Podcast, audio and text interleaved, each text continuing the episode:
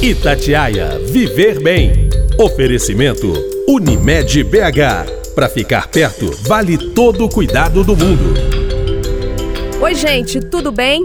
Por causa do isolamento social, nossa rotina mudou totalmente. Principalmente a rotina de quem quer se manter ativo.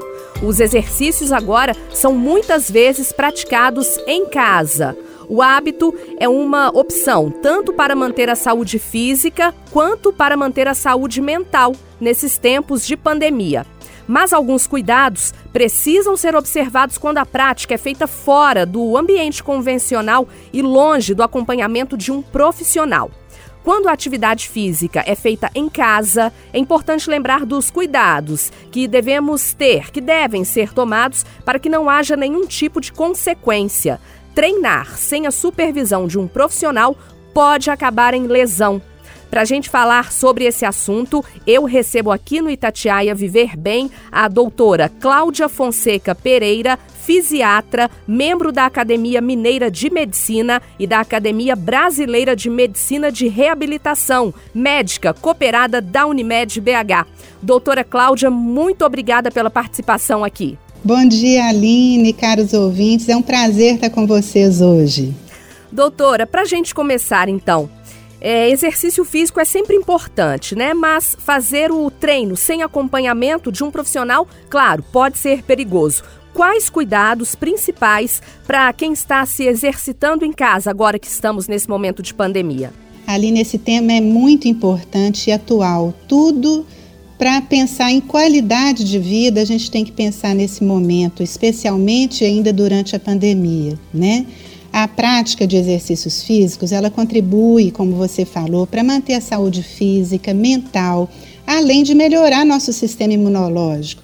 É importante, ela melhora a imunidade, inclusive no combate ao Covid, colabora para manter a força muscular, diminui a chance de quedas, de dores, eu posso ficar aqui enumerando uma infinidade de motivos para a gente fazer atividade física, né?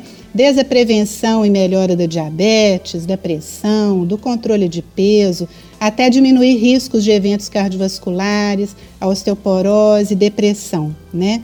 Mas a falta de um condicionamento adequado e uma prática mal feita de alguns exercícios pode sim trazer lesões. E a prática de atividade física em casa especialmente pode trazer lesões. Coloquei aqui alguns detalhes que contribuem para isso, para ajudar os nossos ouvintes. É, fazer atividade física num piso escorregadio ou irregular. O espaço que em casa ele não deve ter armadilhas como quina, vidro, obstáculos, né? O tipo de roupa deve ser uma roupa adequada que ajude na transpiração, não apertar. E o calçado próprio para atividade, com amortecimento de impacto.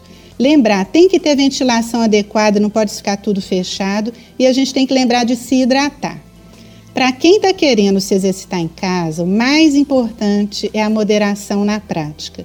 É imprescindível ter, ter, as orientações corretas quanto à forma de praticar o exercício proposto, porque cada treino é diferente, né? É, outro ponto importante é que os treinos devem ser montados de acordo com a necessidade e objetivo de cada um considerando a capacidade, as limitações físicas que são individuais. Então, é possível fazer sem uma avaliação de um profissional, mas seria ideal que se tivesse essa avaliação. Se a pessoa já tem um histórico de dor recorrente, de algum problema no aparelho locomotor ou cardiorrespiratório, ou se a pessoa sempre foi sedentária, ela deve procurar seu médico primeiro, para determinar as atividades indicadas, especialmente as contraindicações e a intensidade do exercício. E hoje, né, como você falou, tem muita atividade online, elas são muito comuns. É, quando elas são realizadas por profissionais que já conhecem a pessoa que está se exercitando, é excelente. E essa é uma modalidade que veio mesmo para ficar, até depois da pandemia. Mas os programas feitos sem a individualização, eles devem ser feitos com mais cuidado pois podem ultrapassar os limites de tolerância de cada um. Né? Então, como eu falei, eu acho que a ponderação é o mais importante, Aline. Ô, doutora Cláudia, e nos seus atendimentos, o que, que a senhora está percebendo aí nesses tempos de isolamento social, né? Um ano e cinco meses quase. Isso. As pessoas, é, elas têm se machucado nos treinos e como que são essas lesões aí? Quando chega um paciente para a senhora, lesões leves, moderadas, graves e para cada lesão existe um tipo de tratamento? Olha, na literatura a gente encontra que pessoas que começam a realizar uma atividade física têm mais de 20% de chance de ter lesão nessa atividade. Até atletas olímpicos, né, a gente está vendo agora, eles se machucam. É, foi feito um trabalho na Olimpíada de 2016 no Brasil que apontou que cerca de 10% dos esportistas que participaram dos Jogos de, no Brasil foram obrigados a abandonar a competição por causa de lesão. Então, os praticantes amadores são ainda os mais suscetíveis às lesões esportivas, seja pela frequência e intensidade erradas, aqueles famosos atletas de fim de semana, né? Seja pela prática de atividade feita de forma errada. Então, a gente vê um aumento, sim, de pessoas que procuram assistência médica por lesão, por treino em casa. Todos os dias a gente recebe paciente com essa queixa e também os nossos pacientes que antes estavam reabilitados, sem dor, né? Porque faziam atividade física regular, bem orientada e que estão voltando a ter dor após esse isolamento social. Então, normalmente são lesões moderadas, mas já recebemos lesões mais graves, como ruptura de tendão, crise de artrite ou de ciática, sabe? Os maiores causadores de lesão são as posturas inadequadas, falta de conhecimento dos limites do corpo e as cargas excessivas ou o tempo exagerado de fazer o exercício. Né? Agora, o tratamento varia muito dependendo da causa. Né? Eu acho que o importante é isso: uma lesão não vista e não diagnosticada, não tratada, ela pode trazer um impacto na qualidade de vida desse paciente por muito tempo. Então, diante de uma lesão, esse paciente deve procurar atendimento médico especializado, sim. Ô, doutora, e existe alguma parte do, do corpo, né, que pode ser lesionada mais facilmente? Muita gente reclama de lesões no tornozelo. Essa realmente é uma parte que a gente machuca mais? É sim. A, a pandemia do coronavírus, ela foi agravada pela pandemia do sedentarismo, né? É, a gente sabe assim que em 30 dias de repouso sem atividade física, a gente já tem uma perda de força muscular superior a 20%. E retornar ao patamar anterior vai requerer tempo, né? O risco de lesão num músculo enfraquecido é muito maior. E as entorses no joelho e tornozelo são as mais frequentes, seguida do pé. É, você pode pensar que eles são os nossos alicerces e sofrem mais se a gente estiver em sobrepeso, sofrem se a gente exagerar nos impactos, são mais suscetíveis a torções, fraturas. Outro fator que contribui para a ocorrência de lesão é uma recuperação inadequada após um treino. Então, algumas pessoas não interrompem o treino quando sentem dor. A continuação do exercício físico na presença de dor só vai lesionar mais músculo e tecido, às vezes até cartilagem e osso e podem estender esses danos e retardar a recuperação. Nessa hora, o importante é repouso. Né? O repouso vai permitir a devida recuperação. Ô, doutora Cláudia, a gente já citou é, os treinos agora é, são treinos online, treinos em plataformas, treinos no YouTube. Tem até um professor que fica ali, mas claro, de forma online, né? Já que os treinos Isso. são gravados, não é uma coisa ao vivo. Treinar em casa deve seguir o mesmo protocolo do treino da academia, por exemplo. É necessário fazer um aquecimento, fazer um alongamento? Olha, como a gente falou, não tem uma receita de bolo. Até porque as pessoas são diferentes, têm inclusive interesses diferentes. Uma pessoa pode ser mais encurtada, o outro pode ter um excesso de frouxidão, que é ser muito alongado. Um pode ter pouco músculo, o outro pode estar obeso, sem falar nos problemas clínicos, né? É, por isso a gente tem muita preocupação com uma aula sem avaliação. Mas, de forma geral, é muito importante para qualquer um que se faça um aquecimento com uma atividade de pouco impacto no início da aula. É, as pessoas devem iniciar o exercício aos poucos, aumentá-lo lentamente. E toda atividade deveria ter um pouco de aquecimento, flexibilidade e agilidade e atividades de fortalecimento e condicionamento aeróbico. Né? Eles todos são importantes. A intensidade é que vai variar de paciente para paciente. Né? Nessa área de aquecimento, flexibilidade e agilidade, entra o alongamento, né? Para quem não tem uma rotina de exercício físico e está iniciando, é importante salientar nos primeiros dias de atividade, começa com intensidade leve, com o passar dos dias, aumente gradualmente, de acordo com o seu ganho de resistência. Né? Treinar em casa também exige atenção na postura quando for fazer o exercício. Lembrar da respiração, a respiração é fundamental. Quando a gente inspira pelo nariz e solta lentamente pela boca, a gente oxigena o nosso corpo e ajudamos então a continuar o exercício de uma forma adequada e com menos risco. É, tem que também ter cuidado com aquela vontade de querer treinar o tempo todo, lembrar que o corpo precisa descansar. E é possível sim fazer exercício sozinho, desde que a gente siga cuidados importantes para evitar lesão. Melhorar o condicionamento físico sem correr risco para a saúde. Devagar e sempre. Aline, esse é o lema, né? Doutora, e se mesmo assim, né, se a pessoa tomar todos os cuidados e acontecer alguma lesão, o que, que ela deve fazer? Isso, na prática de qualquer modalidade, seja esportiva ou um exercício físico regular, pode ocorrer algum desconforto leve. Esse desconforto geralmente cessa sozinho, né? Mas a gente deve ficar atento se há persistência do desconforto. Então, o importante para a gente lembrar, a lesão sempre causa dor, pode variar de leve a grave, e o tecido lesionado ele apresenta um inchaço ou um calor no local, ou sensibilidade ao toque, ou a presença de hematoma, que é aquela roxidão na pele, e a perda da amplitude de movimento normal daquela região. É recomendado, se isso acontecer, que se pare o exercício praticado, faça repouso, aplica gelo para limitar a extensão da lesão, mas se isso não resolver, procurar sim uma assistência médica. O doutor, e depois de uma lesão em alguma parte do corpo, a gente fica mais propenso a ter outra ali no mesmo local? Sim, Aline, especialmente se não for feito o tratamento adequado, né? E o processo de reabilitação recuperando a musculatura estabilizadora da região, corrigindo o desequilíbrio muscular, postura errada e evitando as situações de risco pelas quais a, a pessoa passou, né? Se alguém, vamos dar um exemplo, rompeu o ligamento de tornozelo, mesmo que parcialmente, ele vai ter chance de lesionar novamente se não for se não fortalecer essa região, né? Se não for feita a reabilitação adequada. E nesse tempo mais frio, doutora, a gente estava até comentando, né, anteriormente, Isso. no nosso primeiro contato, de manhã tem gente que prefere, né, treinar de manhã, acordou e vai treinar certo. 9 graus, 10 graus. Essas lesões, elas podem ocorrer mais facilmente no frio? Sem dúvida, especialmente se não se respeitar o tempo adequado de aquecimento da musculatura, né? Que é o momento em que melhora a circulação para a articulação, para o músculo, melhora a elasticidade do colágeno, esse colágeno que existe no ligamento, nas cápsulas articulares, cápsulas, né? Articulares, tendões. Nesse período de frio, a preparação para o exercício passa a ser ainda mais importante.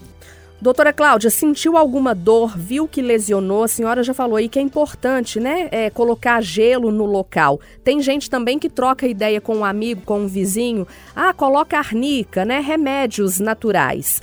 Mas qual Isso. a consequência, doutora, de deixar de procurar um médico, né, um hospital, logo que uhum. a lesão aparece? É, como a gente falou, nessas primeiras 48 horas após a lesão ou um trauma, o correto é colocar gelo. Né? É uma forma de evitar o desenvolvimento de um processo inflamatório maior, diminuir o sangramento, microlesões. Né? O gelo deve ser colocado por cerca de 15, 20 minutos, pelo menos três vezes no dia, cuidando para não queimar a pele. Às vezes a gente recebe paciente com queimadura de pele pelo gelo. Então coloca um pano na região para proteção. Agora, se a dor e o edema não melhorar até o dia seguinte, tem que procurar um médico, né? Porque mesmo medicamentos, aqueles ditos caseiros ou os fitoterápicos, primeiro, eles podem ter efeitos indesejáveis e, como dissemos, a avaliação para o diagnóstico correto é individual e deve ser feito pelo médico. E às vezes você usa remédio para diminuir a dor, né, uma coisa paliativa e evita fazer o diagnóstico na hora correta. Além do risco de automedicação, a falta do diagnóstico e do correto tratamento pode levar à cronificação dessa lesão, piora do quadro, chegando às vezes a situações irreversíveis, até cirúrgicas. A gente tem vários exemplos, como lesão de tendões de ombro, do cotovelo, que podem gerar dor crônica e incapacidade funcional até para as atividades de casa e do trabalho. Pode ter lesões graves de cartilagem, bursites, lesão de menisco e até hérnia de disco, deixando a pessoa sem condição de caminhar. E se você pensar quantas pessoas né, têm um esporão de calcânio, o esporão de calcânio pode ser incapacitante se não for cuidado no início. O que é esse esporão, doutora? É um, um processo inflamatório da fáscia plantar do pé, né? Ali embaixo do pé, perto da região do calcânio, né, do calcanhar, aquilo inflama e pode trazer até a calcificação da fáscia e traz muita dor e muita dificuldade de andar. Doutora, quem teve uma lesão e ainda não foi procurar um especialista, é qual médico a gente deve procurar? Olha, a assistência médica para o diagnóstico correto e consequente tratamento é essencial. Eu vou aproveitar esse momento para falar da minha especialidade, Sim. que é o médico fisiatra, porque ele ainda é pouco conhecido. É, o médico fisiatra ele pode ser considerado o clínico da pessoa com dor e com incapacidade, seja ela temporária ou permanente. Então, ele faz o diagnóstico, o tratamento e a prevenção de doenças e de condições que possam afetar a função da pessoa e interferir na sua qualidade de vida. E o fisiatra também estudou para coordenar um programa de reabilitação quando necessário, né?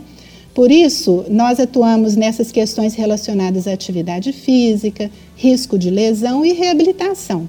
Como as causas de incapacidade elas podem ser várias, multifatoriais, procurar um fisiatra pode fazer toda a diferença para melhorar a reabilitação da pessoa. A gente vai investigar as relações entre a lesão e os problemas de saúde e de problemas de vida que a pessoa já tem. Por exemplo, uma dor no joelho numa pessoa que está obesa, ou que tem diabetes, que é sedentária, ou que tem osteoporose, é muito diferente da mesma dor no joelho de uma pessoa sem nenhuma comorbidade, ou de uma outra pessoa que tem depressão ou fibromialgia. Né? A forma de abordagem e de tratamento é totalmente diferenciado de cada um. Para que haja melhora da dor e para prevenir novas crises, tudo isso tem que ser abordado. Ô, doutora, e a senhora já falou também, para cada lesão, um tratamento. Qual que é a importância Isso. mesmo da fisioterapia, da reabilitação? Isso. Quando a gente faz o diagnóstico e o tratamento, quando há perda funcional, ou se tem algum desequilíbrio muscular, erros posturais que possam perpetuar o problema, há necessidade de encaminhar sim para a fisioterapia. Esses profissionais, eles vão ser muito importantes inclusive para dar à pessoa o conhecimento corporal dos seus limites para prevenir novas lesões. O processo de reabilitação é ainda mais amplo. Ele envolve uma avaliação não só do corpo e da lesão, mas também das capacidades residuais, ou seja, aquelas ainda presentes na pessoa, as capacidades potenciais que retornarão aos poucos durante o tratamento, abordar questões emocionais, sociais, questões no trabalho. Deve-se discutir questões como meio ambiente em que a pessoa vive, em que a pessoa trabalha, avaliar ergonomia, hábitos, tendência a perfeccionismo, questões como acessibilidade, tipo de esforço que a pessoa faz, os excessos que a pessoa faz, o tipo de alimentação, o sono, que é muito importante, a autoestima, tudo isso faz diferença para a qualidade de vida da pessoa e para evitar lesões futuras. Ô, doutora, e às vezes sentir dor após o exercício é normal, né? A gente vai Isso. ali aumentando o peso, pode sentir uma dor no braço, uma dor muscular. Mas sentir isso. dor na articulação, isso não é normal, não, né? Como é que a gente consegue identificar a diferença? Olha, eu falo que mesmo a dor muscular, ela não faz sentido se for de moderada a intensa, né? Ou se ela persistir além de 24 horas. Não é correto fazer exercício e sentir dor. Agora, realmente a dor articular, ela é mais grave e vem geralmente com inchaço da articulação, sensação de peso e calor no local, e pode inclusive haver dificuldade de realizar o movimento daquela região. Nesse caso, é essencial o repouso da articulação e procurar um médico, pois pode nessa hora haver necessidade de uso de medicamento ou de se pedir algum exame de imagem para um diagnóstico mais correto. Para quem sentiu na balança, né, doutor, esse tempo de isolamento social e quer perder o peso, voltar ao peso de antes, né, da, dessa pandemia, não adianta começar com um treino pesado é, em casa, sem acompanhamento. O que, que seria ideal ali para a pessoa começar? Uma caminhada? É, a gente está vivendo um momento ímpar na história, né? Nós somos forçados a nos isolarmos, sendo que o ser humano é um ser social e foi essencial esse isolamento, está sendo essencial. A preocupação com o nosso bem-estar, ela não deve ser deixada de lado, né? Então, esses hábitos saudáveis, manter o corpo ativo, ele é muito importante nesse momento. Nos casos da pessoa sedentária, a caminhada é uma ótima estratégia, Aline, por ser um exercício que pode ser feito em baixa intensidade e que cientificamente proporciona bons resultados. Olha, a caminhada ela diminui a pressão arterial, melhora a circulação sanguínea, melhora a função pulmonar, aumenta a liberação de endorfina, que traz o bem-estar, né? além de ajudar no retardo da osteoporose que a gente falou, contra, controlar né, o diabetes e emagrecer. Né? É importante, entanto, ter cuidado com a ansiedade de querer resultado rápido. Né? Você vai ter que ir aos poucos. Se você está sedentário há muito tempo, começar com 15 ou 20 minutos de caminhada é uma ótima forma para criar o hábito. Né?